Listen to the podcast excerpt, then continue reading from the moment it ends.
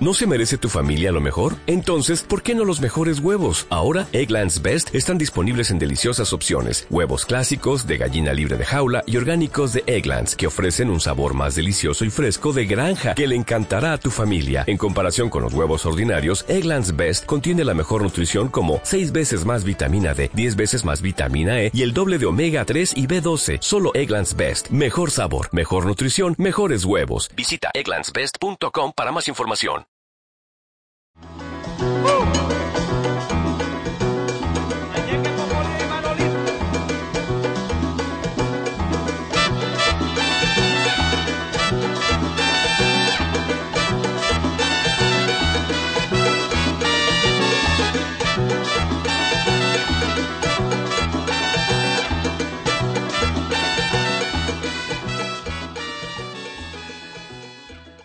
Saludos usuarios y usuarias de Katia TV.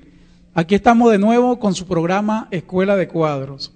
Este será nuestro programa número 19. En el día de hoy vamos a analizar el texto de nuestro camarada Ernesto Che Guevara titulado Una nueva cultura del trabajo y muy específicamente lo relativo a la emulación. Para ello nos acompañan el día de hoy los camaradas Silvestre Montilla, Néstor Belisario, Cira Pascual, nuestro camarada Sergio Sánchez y quien les habla, Luis Álvarez. Para introducirnos en el tema, vamos de una vez a, a la primera cita. La construcción del socialismo está basada en los frutos del trabajo, en la mayor producción, en la mayor productividad. En balde sería que profundizáramos al máximo nuestra conciencia si no pudiéramos aumentar nuestra producción, si no tuviéramos bienes que repartir al pueblo. El socialismo es un sistema social que se basa en la distribución equitativa de las riquezas de la sociedad, pero a condición de que esa sociedad tenga riquezas que repartir, que haya máquinas para trabajar, y que esas máquinas tengan materias primas para producir lo necesario para el consumo de nuestra población. Y en la medida que aumentamos esos productos para distribuirlos entre toda la población, vamos caminando en la construcción del socialismo. El trabajo contribuye, pues, con sus frutos a dar la producción y además el trabajo ejercido día a día con entusiasmo creador, desarrolla en todos nosotros la conciencia del socialismo. Productividad más producción, conciencia. Eso es la síntesis sobre la que se puede formar la sociedad nueva. Sí, eh, bueno, buenas noches a los compañeros presentes y a los usuarios de Katia TV. Bueno, efectivamente esta cita que hace el Che refuerza un poco los dos programas anteriores, el tema de la producción Decíamos anteriormente que había tres periodos para transitar al socialismo en países dependientes, según la tesis de Lenin, de los eslabones débiles. Eh, y decimos que hay tres periodos porque en Venezuela y en los países dependientes no tenemos desarrollados las fuerzas productivas, es decir, las fábricas, el campo, tenemos un alto nivel de dependencia. Por lo tanto, debe haber un periodo antes del socialismo, que es el mundo del trabajo, en donde se fortalezca, se avance a la brevedad o en lo posible en el desarrollo de las fuerzas productivas. Y el Che, esta cita encaja muy bien porque el Che en síntesis sostiene que el socialismo es generar producción, hacerlo eficientemente, de una manera consciente y repartir esa abundancia de la manera más equitativa entre los los habitantes pues, de, la, sociedad socialista, de la sociedad socialista o en tránsito al socialismo. Y eso es algo fundamental, medular en la revolución bolivariana. Es decir, nosotros tenemos que tener, valga la redundancia, la capacidad de desarrollar nuestra fuerza productiva, de generar, de satisfacer las necesidades que eh, está solicitando el pueblo. Por ejemplo, el pueblo en este momento está requiriendo muchos alimentos y, estamos saliendo pues, de una crisis vinculada al desabastecimiento de alimentos. Bueno, en cierta medida provocada por la oposición, en otra medida como resultado de que tenemos una alta dependencia de la importación y bueno, y teníamos unos patrones de importación que nos hacían depender de potencia. Obviamente, bueno, en este aumento de tono del conflicto de cuarta generación con el imperialismo norteamericano y, con buena parte de los países de la OTAN, comenzamos a tener este bloqueo. De tal manera que esta cita encaja de maravilla, nosotros tenemos que avanzar en Venezuela hacia el desarrollo de las fuerzas productivas. Ahora, la gran pregunta, que creo que abre este, este programa de hoy, es cómo hacer, qué estímulos utilizar para, que, para desarrollar las fuerzas productivas de la mejor manera, porque en el capitalismo es la competencia. Entonces yo compito con, el otro compañero que está en el trabajo, ya sea obrero, ingeniero, técnico, etcétera, para sacarlo del trabajo y ocupar ese cargo, hacerlo mejor. Es la ley de la selva, es, bien, es ver quién gana y quién se impone. En cambio, en el socialismo debe ser diferente. Bueno, ¿qué estímulos, cómo podemos organizar la sociedad y la producción para que se fomente el mejoramiento de la producción, el desarrollo tecnológico, sin necesidad de utilizar la competencia como estímulo material para que uno aplaste al otro? Esa creo que es la pregunta que abre. Ok, en cuanto a esta cuestión, eh, leemos en el texto del Che, evidentemente eh, Cuba en ese momento de la revolución, un momento muy diferente. Aquí estamos en, en uh, Venezuela tiene una economía rentista, entonces eso dificulta también un poquito la cuestión de la emulación, porque el, la mayoría de, de los recursos vienen por el petróleo. Entonces, eh, ¿cómo, ¿cómo se resuelve esa cuestión, esa contradicción de que estamos en una economía rentista eh, para que esta se convierta en productiva y la cuestión de la emulación? Bueno, fíjate, la emulación, que es un poco uno de los temas que estamos tocando hoy, es cuando yo trato de hacer algo igual que el compañero, digamos, que, lo está haciendo conmigo, o mejorarlo, pero ya no por una competencia, sino como resultado de una, de una reflexión consciente de que haciéndolo mejor yo voy a satisfacer más necesidades de la sociedad. Ahora, no necesariamente porque seamos un país rentista se nos hace eh, o, se expresa diferente en la emulación.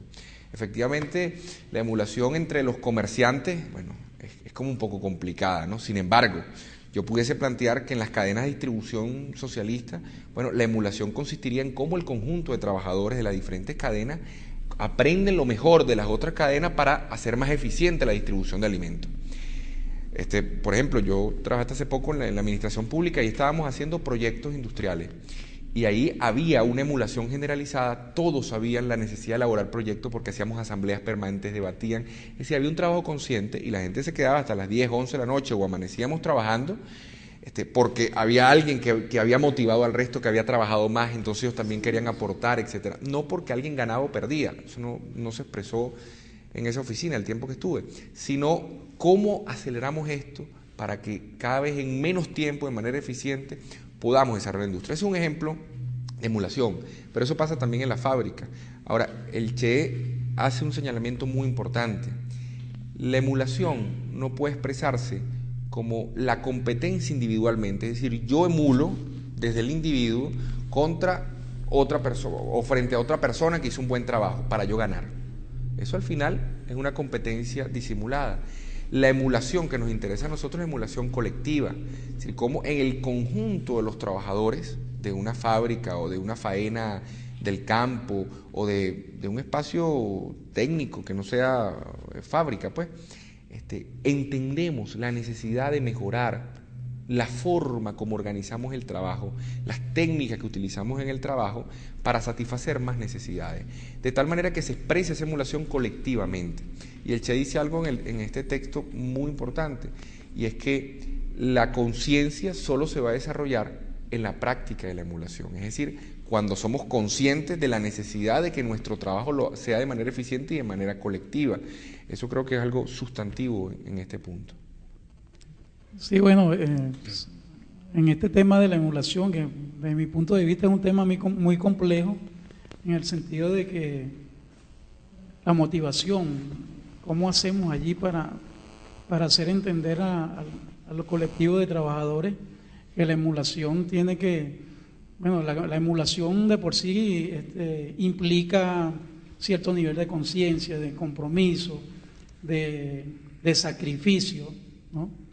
Eh, como lo plantea el Che Guevara en, el, en este texto, en este discurso que pronunció en el año 62.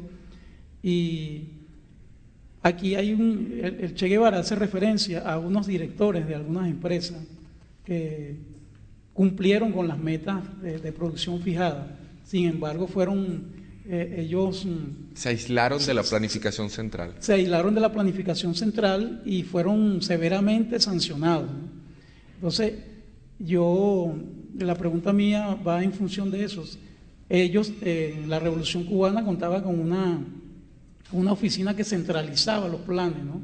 Y que todo el aparato productivo eh, iba direccionado a, los objetivos y metas que estaban planteados allí. Ahora, si aquí en Venezuela, en la actualidad, no tenemos una dirección como lo, lo afirmábamos en los programas pasados, que, de planificación de la economía, del aparato productivo, entonces, ¿qué parámetros se vamos a utilizar en algunas empresas para, para esta emulación? O sea, ¿cuáles, ¿cuáles serían nuestros puntos de referencia? Sí, bueno, la cosa es, es complicada, estamos apenas gateando, pues empezando a balucear las primeras categorías del, tránsito al socialismo. Nos falta mucho, este camino es largo, pero porque sea largo no significa que no vamos a apretar los tiempos, no aumentar las revoluciones. Este, el Che dice algo muy importante que tú decías el principio de tu intervención, y es que es el tema de la conciencia.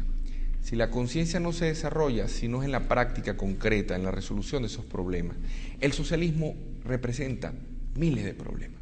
por ejemplo, un consejo comunal. Un consejo comunal también se puede emular. El consejo comunal, una comunidad, siempre tiene una persona que es la más trabajadora, la que llega primero, la que llega de último, y esa persona motiva a que el resto también lo haga así. ¿Por qué? Porque sabe que ella sola no puede, necesita del resto, además que ese trabajo no es remunerado, si no le están pagando por eso, y generalmente el que está al frente de los consejos comunales o de una organización social está motivando que el resto participe. Y mucha gente ve a esa persona como el ideal por el cual se debe guiar.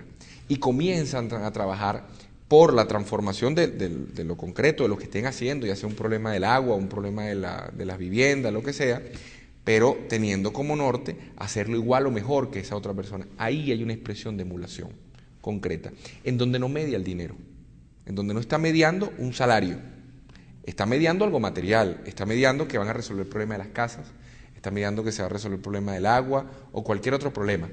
Pero hay una expresión de emulación. Nosotros la tenemos en la sociedad venezolana muchísimas veces.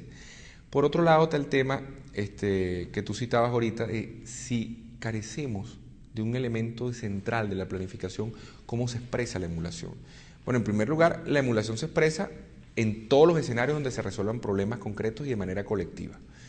Lamentablemente, eh, por, por no existir aún un sistema de planificación centralizada y democrático que permita establecer los, los, niveles de aporte en cuanto al trabajo que está haciendo cada trabajador en cualquier parte del país.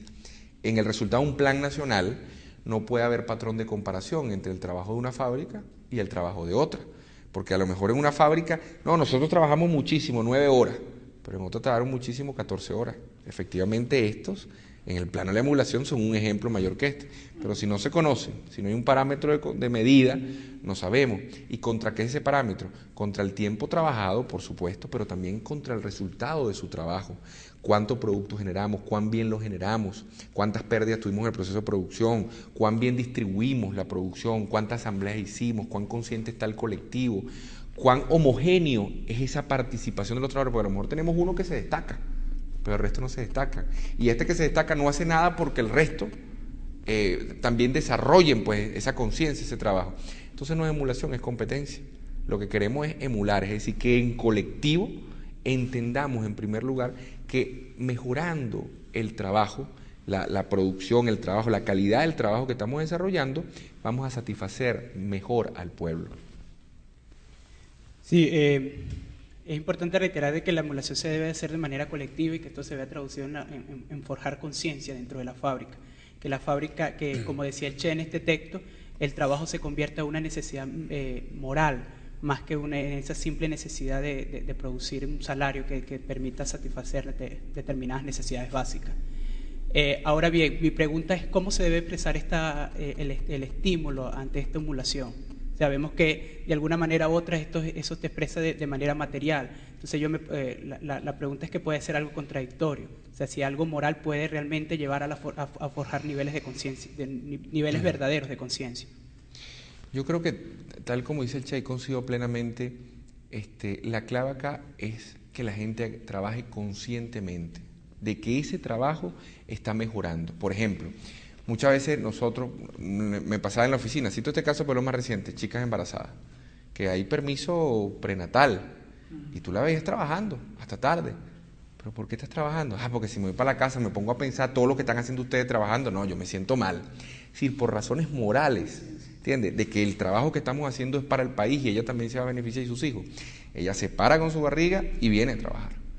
Ahora, si ese personal en cambio, no, esos compañeros, pues, tú no conversas con ellos, no hacemos asambleas de trabajadores, no discutimos el plan, no corregimos, aunque no sean materia de ellos, pero las otras direcciones y cómo estamos haciendo. Si no es así, sino que hay una relación patrono-trabajador, donde yo te estoy pagando un salario, tú me das este producto, tú no discutes lo que yo planteo, yo aquí informo y tú no hablas. Si el trato es ese, yo reproduzco la lógica capitalista y ese trabajador me decía, ah, así es la cosa. Bueno, entonces yo entro a las 8 de la mañana y salgo a las 5 de la tarde, ya no hay sacrificio, no me llaman los fines de semana, etcétera, etcétera. Entonces, Evidentemente esto pasa porque desde arriba, en el caso que estamos en una revolución, en todos los espacios de trabajo, que son, repito, los fabriles, los del campo, las universidades, los centros de estudio, en el Estado, se comienza a generar una dinámica de participación en lo que se está haciendo.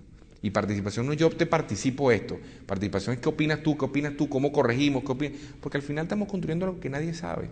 No va a venir un preclaro que en nada, en ningún área, va a decir yo sé lo que hay que hacer y no consulto a nadie.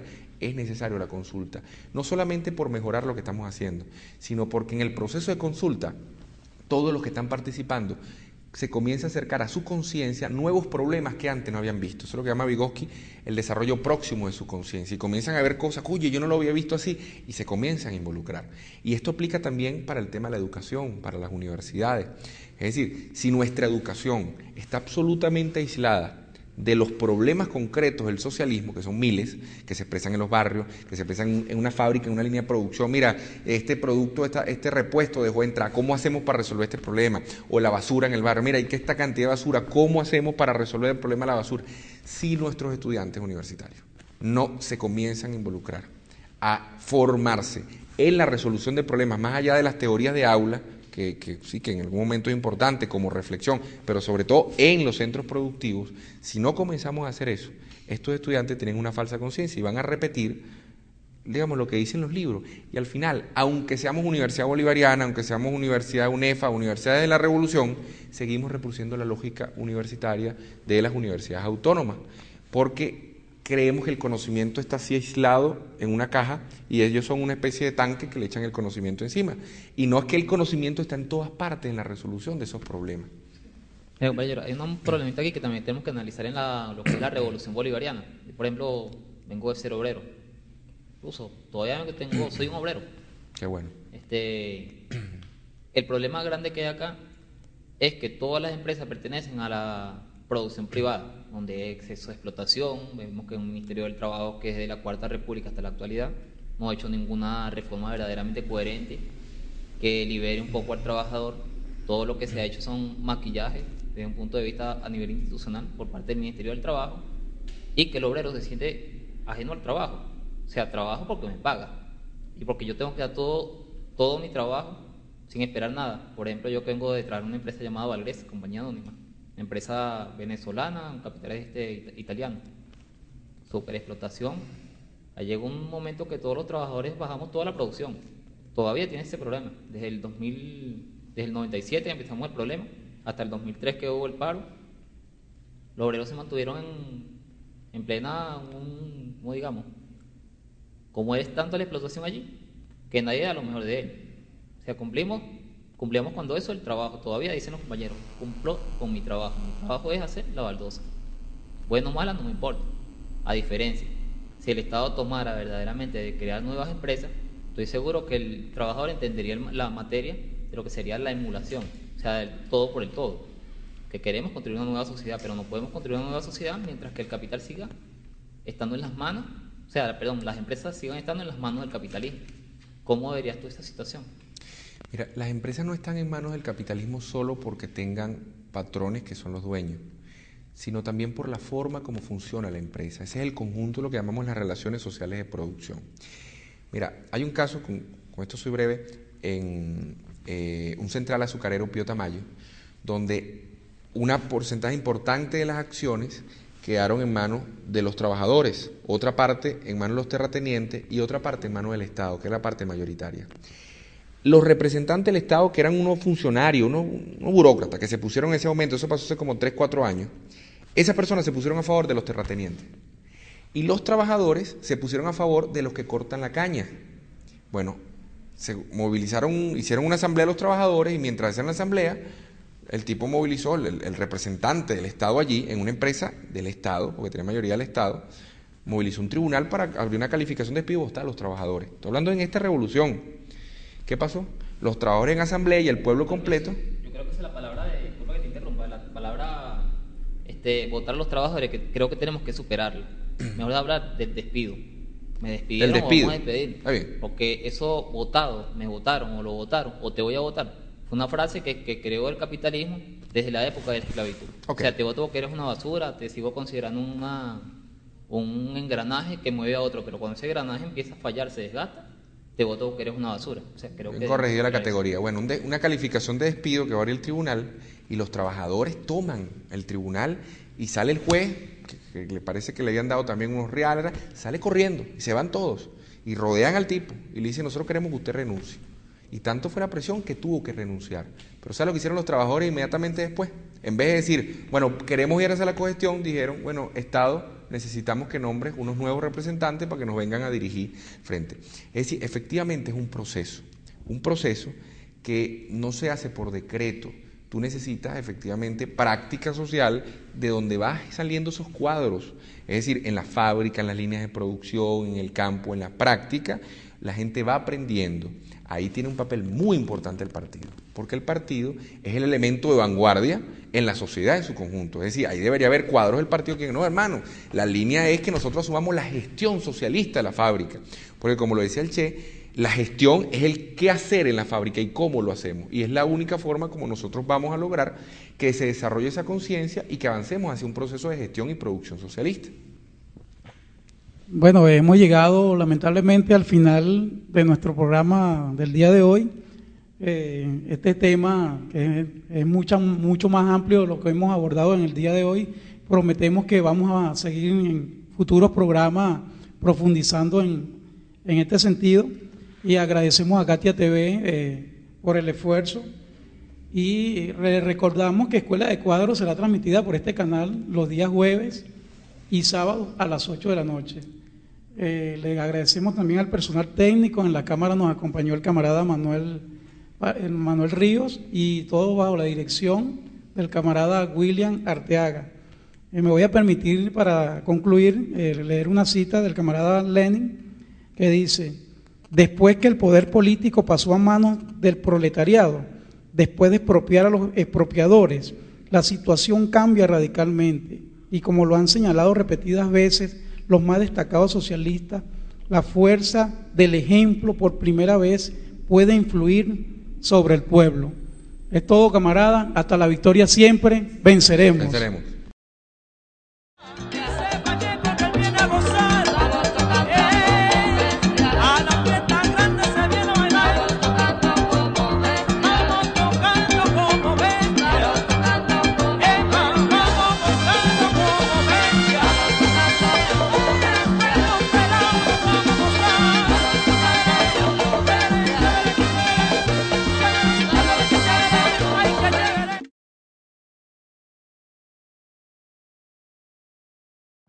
Every day, we rise, challenging ourselves to work for what we believe in. At U.S. Border Patrol, protecting our borders is more than a job, it's a calling.